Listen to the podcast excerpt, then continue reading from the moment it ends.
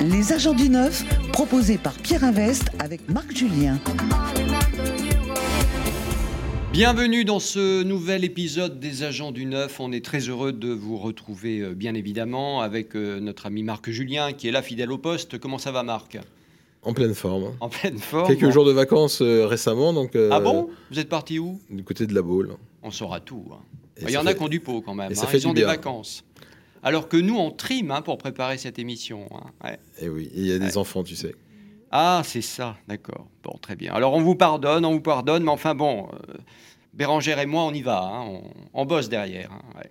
C'est normal. Bon, euh, vous n'êtes pas venu seul, puisque Régis Ancel, euh, qui est le président de Connect Crédit, euh, est avec nous. Bonjour Régis, Bonjour, comment ça va? Très bien, pleine forme aussi. Bienvenue aussi euh, dans Merci cette beaucoup. émission les, les Agents du Neuf. C'est un plaisir. Alors, on va, on va faire une interview euh, B2B, j'ai envie de dire, hein, presque, Oui. euh, avec, euh, avec toi Marc, euh, évidemment. On se tutoie, on se voit, on fait quoi? Parce qu'on se connaît depuis longtemps maintenant. On peut se tutoyer. Ouais, bon.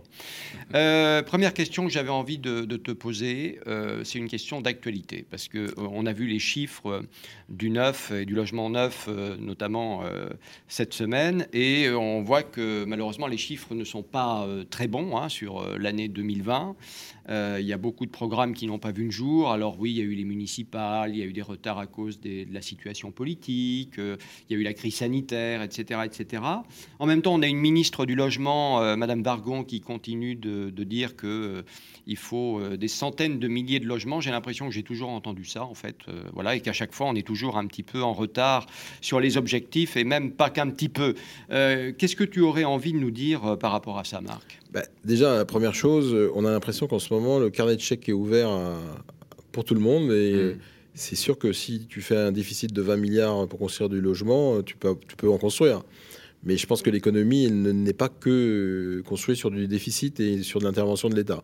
Moi, je suis un fervent partisan de- des acteurs privés qui, en général, font mieux. Et donc, logement social, c'est important, mais il est souvent financé par le logement classique d'accession. Mm. C'est un équilibre d'ensemble. En général, un programme a entre 25 et 40 de logement social. Et pour éviter de gréver les comptes publics, il vaut mieux les faire financer par des gens qui achètent. Mm. Donc, pour qu'il y ait des gens qui achètent, il y a un certain nombre de conditions. La première, c'est la plus simple. C'est qu'il faut qu'il y ait un maire qui délivre des permis. Ouais. Donc déjà, si pendant un an, il s'occupe de faire campagne et qu'il ne délivre plus de permis, tu t'étonnes pas qu'après, euh, Il y a du retard. les- oui. il y a du retard à l'allumage. Bon, ça, c'est la première condition. La deuxième condition, c'est d'avoir du foncier accessible. Donc, soit une belle mission euh, publique pour être de libérer du foncier public. Ce serait plus utile que de donner des subventions. Mais attention, attention à l'artificialisation des sols, on va nous dire aussi. On est pris entre deux feux, hein, quand même. Alors, alors, bon, déjà, si tu construis en vertical dans les villes, Ouais. Il n'y a pas de problème euh, d'artificialisation des, des sols, sauf euh, erreur de ma part.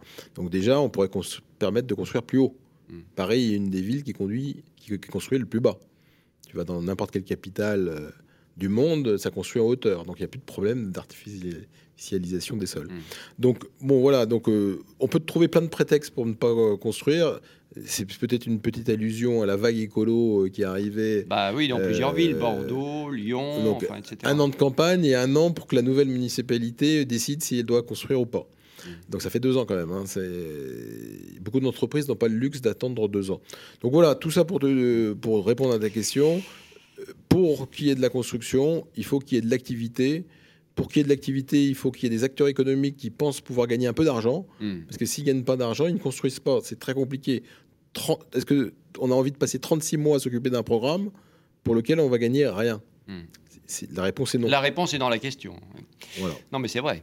Euh, Marc, euh, au niveau justement du, du neuf et des investissements dans, dans le neuf, est-ce que cette année 2021 euh, sera a priori une bonne année ou pas Alors, côté investisseur, c'est pas forcément une mauvaise année pour investir.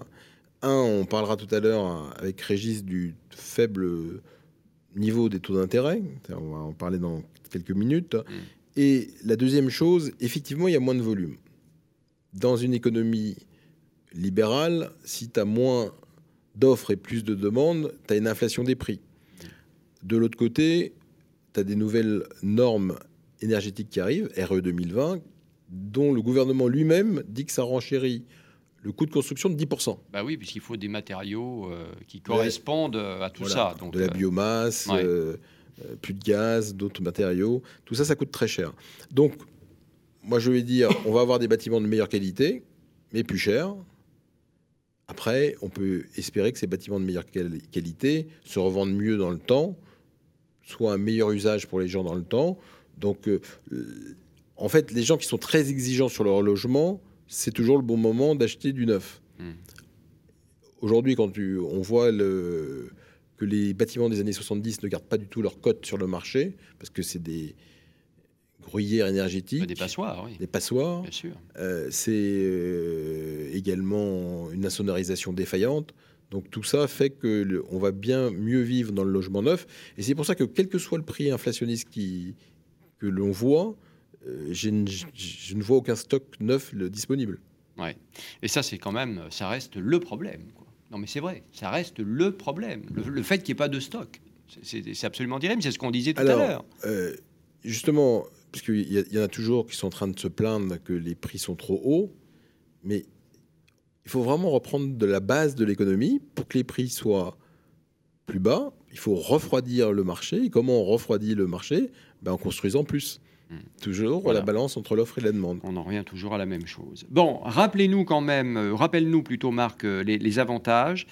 Euh, investir dans l'immobilier neuf par rapport à l'ancien, par exemple. Alors, les deux ont leur intérêt. Mhm. Mais dans le neuf, on va avoir des frais de notaire réduits. On va avoir également pas de travaux pendant 15 ans, ce qui est énorme. Et on va avoir aussi des aides spécifiques, mais on va en parler après, Mhm. justement, que Régis nous dise euh, les spécificités, parce que même en termes de financement, il y a des différences notables entre le neuf et l'ancien. Régis. Tout à fait. C'est vrai qu'actuellement, les taux sont vraiment très bas hein, pour le neuf ou pour l'ancien, puisqu'on tourne sur des, des- Si on prend les meilleures conditions de marché, on va dire sur du 15 ans, on va être à 0,50 en termes de taux. 0,50, 0,60. C'est incroyable. C'est incroyable. On va être sur du 0,70, 0,80 sur du 20 ans et euh, 0,95, allez, euh, 1,10 sur le taux moyen sur du 25 ans. Alors, une autre, une autre chance pour 2021, c'est que l'année dernière, le Haut Comité de stabilité financière avait resserré le crédit.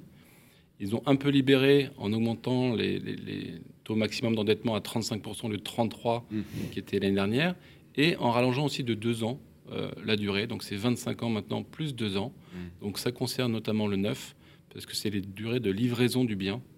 Hein. Donc, il faut s'assurer par contre que le programme quand il est entamé, il, il va bien être livré dans les deux ans pour que les banques puissent euh, faire le financement. Il y a eu un petit resserrement quand même depuis euh, cette affaire-là de- de- du mois de décembre. Là. Les, les banques ont fait passer le message de dire euh, oui, bon, euh, calmez-vous un peu. Alors, en fait, ce qui se passe, c'est qu'avant, c'était une recommandation du Haut Conseil, maintenant, c'est une obligation. Mm. Donc, elles font très attention. Après, en distribution de crédit, les banques font aussi, aussi attention parce qu'en termes de risque, il y a quand même tous les, PD tous les PGE qui ont été distribués Bah, sur qu'ils pourront être 2020, remboursés? 2021. Ça, c'est une grande question. Est-ce que l'État euh, va, Ouais. Va faire jouer les garanties BPI Est-ce qu'ils vont faire un cadeau Mais- fiscal pour les élections 2022 On ne sait pas encore. Je On pense verra aussi bien. euh, que Christophe doit faire allusion à quelque chose qui est cette histoire de d'assurance prêt qui n'était pas compris Oui, dans dans ce fameux 33% et qui serait compris dans C'est-à-dire le que les, 35. Alors- pour expliquer alors, un en petit peu, fait- les taux, effectivement, ont beaucoup baissé. Euh, mais euh, un certain nombre de banques, en tout cas, se vengent sur l'assurance, si je puis dire, pour simplifier les choses. En, en fait, ce qui se passait sur l'année dernière, c'est que le taux d'endettement était à 33%, mais l'assurance était déjà incluse dans les calculs d'endettement des banques. mais là, pas en fait, respecté. Exa- exactement, mais là, ils l'ont obligé vraiment de l'intégrer, donc ils ont clarifié les propos au niveau de leur, leur- leur- de leur décret. Donc, si les taux d'intérêt sont même plus bas, si les banques ont un taux d'assurance qui est plus haut, on en revient un petit peu au même. Ben, L'un dans l'autre. hein, D'où voilà. l'intérêt d'avoir quand même une, une- une offre en termes de courtage d'assurance qui permet de se dire, bah, tiens, est-ce que je peux avoir moins, moins cher en assurance que ce que me propose ma banque en direct Ou là, Ouais. intervient le courtier. Mais même les banques ont aussi des offres directement où ils ont revu aussi leur taux d'assurance. Une petite question quand même, parce que c'est important, euh, Régis. Euh, est-ce que vous ne craignez pas que les taux euh, finissent par remonter? Parce qu'on voit ce qui se passe un peu aux États-Unis avec une inflation qui repart un peu. Il y a des petites infos qui passent pour dire qu'en Europe, attention, pareil. Bon, est-ce qu'il est y a un moment, ça va pas? En fait, ça fait cinq ans qu'on dit ça va remonter, ça redescend, et puis ça c'est stable. Sauf que là, on sort quand même d'une. Enfin, on n'est pas sorti, bah, mais sûr, mais bon, la même information que Christophe, parce que le, après, quoi, le, le, taux à 10 ans aux États-Unis est passé à 1,5. Ouais. Il était à 1 il y a encore 3 mois à la fin de, de Trump. Donc, c'est près d'un demi-point en 3 mois, c'est assez rare, surtout quand on parle de, de 1. Donc, euh, en fait, il se pose vraiment des questions savoir si ça va avoir une influence, euh, cette inflation américaine qui est logique puisqu'il y a un plan de relance qui est massif euh, de la part du nouveau président Biden. Donc c'est vrai que ça pourrait être inflationniste. Après, euh, ça, ça, peut jouer. Ça peut jouer, ça peut influencer sur le marché européen. C'est hmm. aussi pareil, c'est aussi le plan, prendre le, plan de relance européen, comment ça va se situer, comment ça va se passer? après, hmm. si on remonte les taux, bah, ça risque de, réduire la croissance. Donc, enfin, ils sont un peu donc même si ça augmente de 0,3, 0,4, on va revenir sur les marchés l'année dernière, mais ça reste des taux très bas, mm. quoi qu'il arrive. Après, on voit ben, sur le prêt à euros, parce qu'on parle du neuf, mm. les aides aussi pour les foyers qui veulent acquérir, hein, s'ils sont sur un foyer fiscal de 3 à 5 personnes. le prêt à taux zéro, c'est entre 60 000 et 138 000 euros d'aide, donc de prêt à taux zéro, avec des différés de remboursement. Donc ça, on l'étudie préalablement en fonction de tel ou tel type de, projets. Parce que là, les, primo-accédants, par exemple, avec ces histoires d'assurance euh, qui, grimpent en parallèle de taux qui descendent, au final, c'est quand même les primo-accédants qui sont les premières victimes. Allez, en 2020-2021, je suis d'accord avec vous, c'est les primo-accédants qui sont les premières victimes. Surtout par rapport au risque des banques qui demandent de plus en plus d'apports, qui ne financent pas à plus de 100% de la valeur du bien, et la majorité demande 5-10% d'apport ou des garanties supplémentaires. Et, euh, Régis, euh, et, un sujet important que l'on voit apparaître aussi, c'est aussi sur certaines banques d'exiger une assurance perte d'emploi. Eh oui. Par rapport justement euh, à la situation économique qui est un, peu imprévisible, et une assurance perte d'emploi, ça coûte très cher.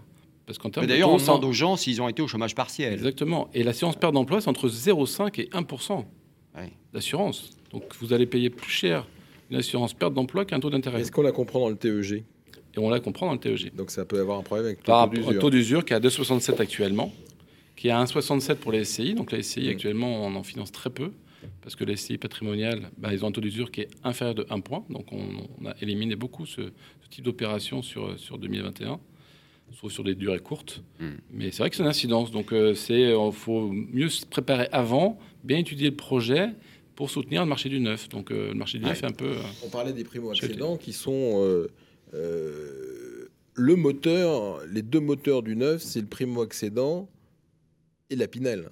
Ça veut mmh. dire qu'aujourd'hui, vous avez quasiment deux tiers du marché. Il y avait un tiers pour le primo-accédant, un tiers de Pinel.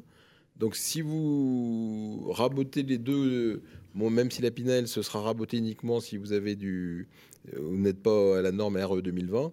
Mais voilà, c'est. Oui, puis il va disparaître à un moment là, dans les années qui viennent. Alors, chaque fois qu'il dit ça, il, est reparti pour un tour parce que justement, euh, le verdissement, c'est 2023-2024. Donc, si il passe au RE 2020 qui devrait s'appliquer à partir du 1er janvier 2022, permis. Donc, ça veut dire qu'il y aura des programme pendant au moins 3-4 ans de l'ancien système. C'est pour ça qu'ils ont dit qu'en 2023-2024, ils donneraient un avantage au programme. Il y a, combien d'avantages? Quels sont les, avantages? On parle de Pinel, là, mais quels sont les Si, j'investis dans le neuf, là, c'est quoi les, avantages? Donc, ben, si vous voulez, euh, sur la Pinel, on est à 63 000 euros donc sur 9 ans, mmh. même sur 12 ans. Donc, en fait, vous avez 18%, c'est-à-dire 54 000 euros les 9 premières années, 6 fois 9, 54, 6 000 par an. Mmh. Et vous avez 3 000 euros entre 10e, 11e, 12e année. Ça fait 63 000 au total, ce qui est pas mal. Mmh. Euh, après, il y a quelques contraintes, euh, notamment de loyer plafonné euh, s'il y a contrepartie, mais plutôt assez haut. Et après, vous avez d'autres dispositifs fiscaux dans le neuf. Vous avez des résidences étudiantes type Sensi Bouvard, vous avez 33 euh, 000 euros de réduction d'impôt. Euh, et vous avez surtout, puisque cette émission, je le rappelle, c'est les agents du neuf, mais aussi du refait à neuf. Hmm. Et heureusement, parce que comme il y a de moins en moins de construction. On n'en parle pas assez d'ailleurs, je trouve. Voilà. Parce que comment On devrait pas- faire une émission rien que là-dessus. Je sais pas si je lance une idée. Non, mais c'est vrai. Mais on, on essaye, parce que notamment, euh, euh, on essaye de, de proposer des déficits fonciers qui sont très efficaces pour ceux qui ont des revenus fonciers. C'est-à-dire que vous prenez un programme avec une enveloppe travaux qui représente la moitié du coût du programme, le foncier et les travaux. Et en fait, tout ce qui est travaux, vous pouvez le déduire de vos autres revenus fonciers. Ouais. Et donc, pour des gens fortement imposés, C'est euh, intéressant. ça. ça, ça joue beaucoup. Est-ce que, euh, Julien, euh, Marc, pardon, Marc Julien, est-ce que il y a des zones dans lesquelles il fait meilleur investir que d'autres, si je puis dire? Déjà, il y a des zones où il fait plus beau que d'autres. Ça, Bah oui. euh, la première chose. Et et ces zones où, où- il fait bon investir aujourd'hui, on va dire dans la période particulière où, L'on vit où nous vivons, il est évident que les gens veulent plus d'espace. Parce qu'ils se disent, si je suis confiné un mois chez moi, euh, plus jamais un dans petit mon deux jardin, à- un balcon. ouais. plus jamais euh, dans mon deux pièces à Paris. Ouais. Donc, euh, ces zones-là, on va parler de, de- de zones qui étaient plutôt en baisse ces dernières années avant la crise, le 78, le 91. Ah, pourquoi c'était en baisse? C'était à cause des embouteillages où les gens avaient, oui. euh, ils n'en pouvaient plus d'aller à, à Paris tous les jours. Mm. Donc, autant c'est dur d'aller à la capitale tous les jours si vous travaillez à la capitale, autant c'est merveilleux de rester en télétravail euh, dans sa maison avec un grand jardin dans, le- dans les Yvelines.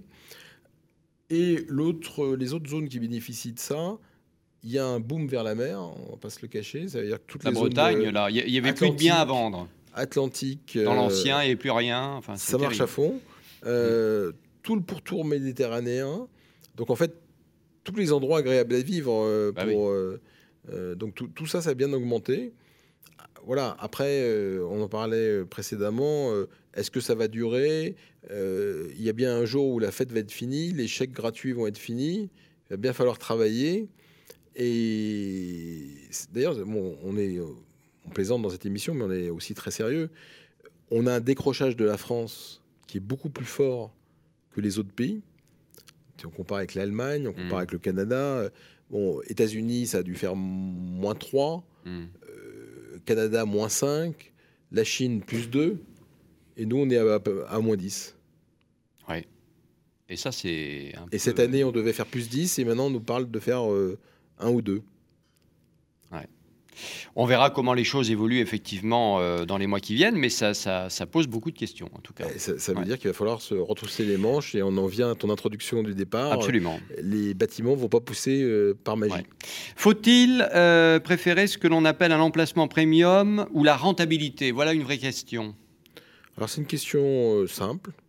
On ne peut pas avoir la liquidité et la rentabilité en même temps. Je prends un exemple. Sur Paris, aujourd'hui, on est à 2,5 de rentabilité maximum. Certains petits malins faisaient, euh, en dehors de la loi, euh, du Airbnb. Aujourd'hui, euh, toutes les portes sont fermées. Il n'y a plus d'étrangers, plus de... euh, la mairie Bah, qui n'y a plus vous de touristes, harcèle. hein, donc. Et la mairie qui vous harcèle si vous ne respectez pas la loi des 120 jours. Donc, par contre, la le gros intérêt, c'est qu'on pouvait espérer, en tout cas à l'époque, la plus-value à terme Mm. et une forte liquidité quand vous revendez. Autre exemple extrême, vous allez à Saint-Étienne. Aujourd'hui, à Saint-Étienne, vous avez des rentabilités de l'ordre de 8-10%. Ah ouais? Ben, vous achetez à 1008 le mètre carré. Les loyers, même s'ils sont faibles, vous faites vos calculs. euh, un studio, vous allez le louer au moins 320 euros, 350. Hmm. Donc, vous arrivez à des rentabilités très fortes. Par contre, vous pouvez avoir deux problèmes. La vacance locative, qu'il y a moins d'emplois que dans d'autres endroits. Et le deuxième problème, c'est que vous pouvez mettre un an à revendre. Hmm. Donc, si vous avez be- donc ça, c'est Donc là, il y a un choix à faire. hein. un choix à faire. Conseil simple si c'est en vue de votre retraite, vous n'avez absolument pas besoin de vendre. Aller dans des villes moyennes, c'est une très bonne idée. Allez hop, tous à Saint-Étienne. Il nous reste, il nous reste une minute, mon cher. Ben, on ira euh, voir un match de football au moins. Ah ben exactement. Voilà, on ira ensemble. Et voilà. Voilà. Et puis tout, on sera complètement déconfiné. Il y aura plus tous ces problèmes-là. On ira boire une bière après, avec modération, Dans le stade. dans le stade. Bon, faut-il détenir euh, des biens en direct ou via une société? Qu'est-ce qui est le mieux? Rapidement pour conclure. Alors, je vais faire le pont avec euh, Régis qui nous a parlé des SCI tout à l'heure. Oui. Donc euh, c'est très bien les SCI pour transmettre, mais si on n'arrive plus à les financer à cause du taux d'usure, il va falloir mettre du cash euh, directement. Donc quelqu'un qui, par exemple, euh, a besoin de financer 100%, il peut dire adieu avec la SCI, ça va être très compliqué, sauf sur 7 ans. Quoi. Exactement. Voilà, donc, donc moi je réponds simple, s'il y a de la transmission, SCI c'est très bien, société c'est très bien. S'il y a de l'impôt sur le, revenu à des tranches à 45%, société à l'IS qui vous évite de payer sur vos impôts, mais hmm. plutôt sur vos bénéfices et distribution de dividendes à 30%, c'est une bonne idée. Sinon, détention en direct, surtout de la Pinel, il ne faut pas se fatiguer, on détient en direct. Eh bien voilà, les bons conseils de Marc Julien. Merci beaucoup Marc pour ce nouvel épisode des Agents du Neuf. Merci euh, également donc au président Régis Ancel, président de Connect Crédit, euh, qui était euh, avec nous. On remercie également à la réalisation Baptiste qui a été un champion comme d'habitude. Et on vous dit à très bientôt pour une nouvelle émission. Vous pouvez nous retrouver évidemment sur Radio Imo à l'écoute des podcasts. À très vite. Merci à tous. Les agents du neuf, proposés par Pierre Invest avec Marc Julien.